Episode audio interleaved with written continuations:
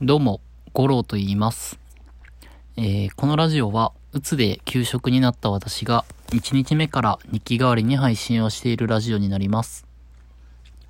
で、一人でもうつの方の参考になればいいなと思って続けています。はい。ということで、12月になりました。で、私は、えっと、10月の中頃に、うつの診断が出て、約1ヶ月、まあ、11月の末までですね、休職の診断書が出てました。で、11月末に、もう一度通院した結果、もうちょっと伸ばした方がいいねっていうことで、12月も休職を続けるという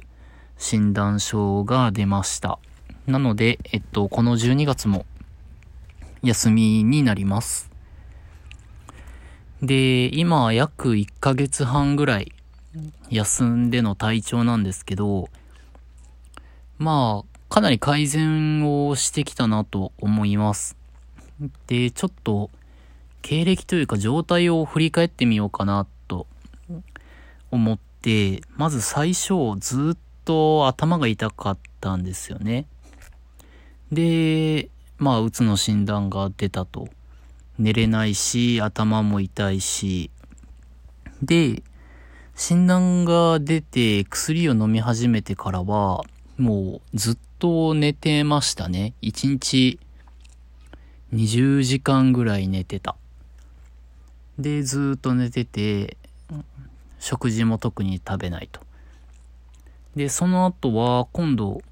えっと、まあ生活習慣がもともと悪くはなかったので、寝れてなかっただけで。で、なので、えっと、まあ、普通の生活習慣に戻って、えっと、ご飯が食べれないとか、なんだろう。まあ、お風呂に入れないとか、そういった症状がずっと残ってると。で、気分の落ち込みもその時はありました。それがだいたい1ヶ月ぐらい続いたかな。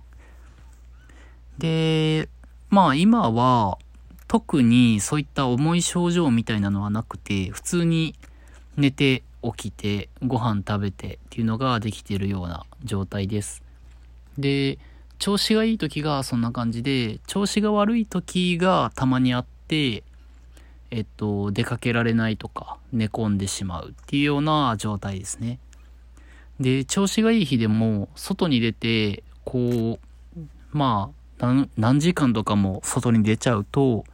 帰ってきてからどっと疲れが出て、寝込んでしまうっていうような感じです。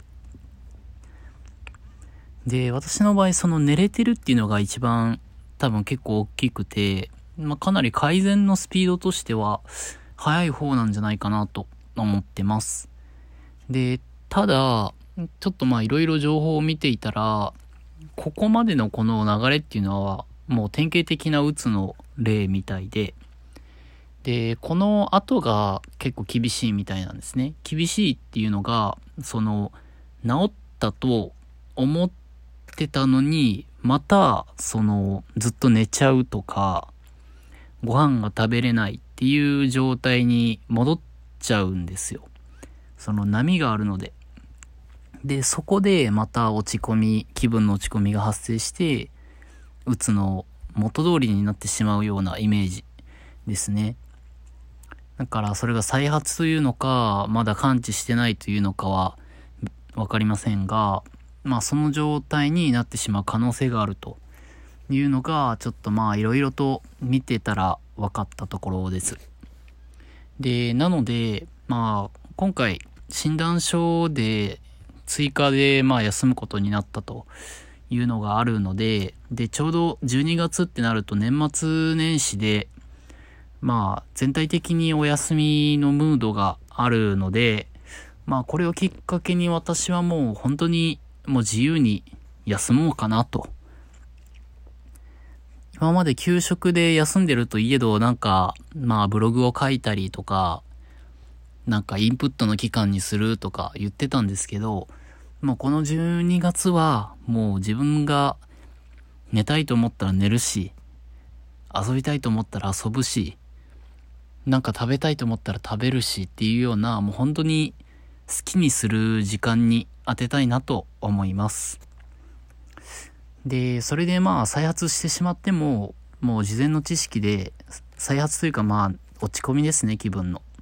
波があるっていうのは事前の知識で分かっているので、まあ、あまり悲観的に捉えずに、まあ今のこの調子いい感じが、あと1ヶ月、2ヶ月、その後もずっと続くように、まあ、頑張るって言ったらあれですけど、生きていきたいなと思います。なので、まあ、もし今、うつで気分の落ち込みがある方っていう人がいたら、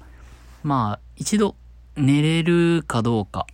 まあ、薬を使ってもいいので、寝、寝てみてください。で、そこからだんだんだんだん寝れるようになったら、まあ、今の私のこのルートに入れると思うので、なので、まあ、あまり気負いせずに、まあどうしても悲観的に捉えてしまうと思いますけど、